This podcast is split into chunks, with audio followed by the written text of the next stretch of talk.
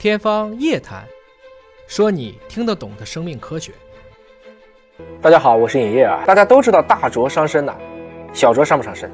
柳叶刀上发表了一篇重磅的研究，基于全球二十一个地区、二百零四个国家和地区，按照饮酒量、地域、年龄、性别、年份系统来分析人群的饮酒风险。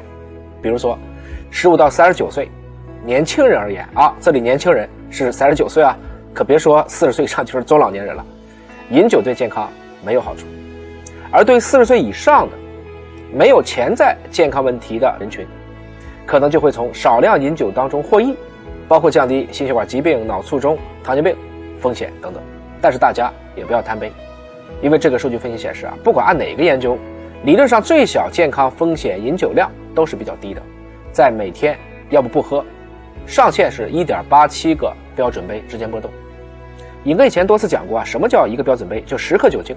我给你算一下，啊，一个标准杯，不同的酒是多少啊？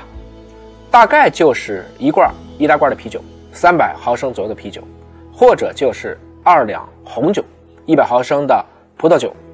白酒的话呢，就只有三十三毫升的普通白酒，或者是二十三毫升的高度白酒。那么饮酒量这个事儿呢，既然已经知道了啊。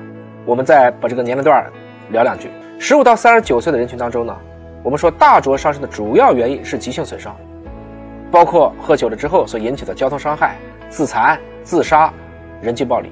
而在四十到六十四岁这个人群当中呢，这个时候你的性格已经比较稳定了，伤身的主要原因还是慢性的健康状况，就身体老了。如果六十五岁以上的老年群体，那饮酒所致的主要的疾病负担呢，就是心血管疾病。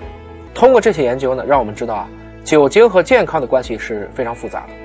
单从生理上讲，几乎没有好处。目前呢，至少我们确定的是，酒精会增加痛风啊、肝损伤啊、结直肠癌这样的风险，包括增加心血管疾病的风险。是不是可以小酌呢？尹哥还是觉得要根据自己的年龄和健康状况。尹哥尤其去提醒年轻的朋友啊，记住了，熬最深的夜，敷最贵的面膜，这不对。以后啊，您还是可以早 C 喝点咖啡，特别是黑咖啡，现在看起来还是有益处的，但就不要天天都晚 A 了。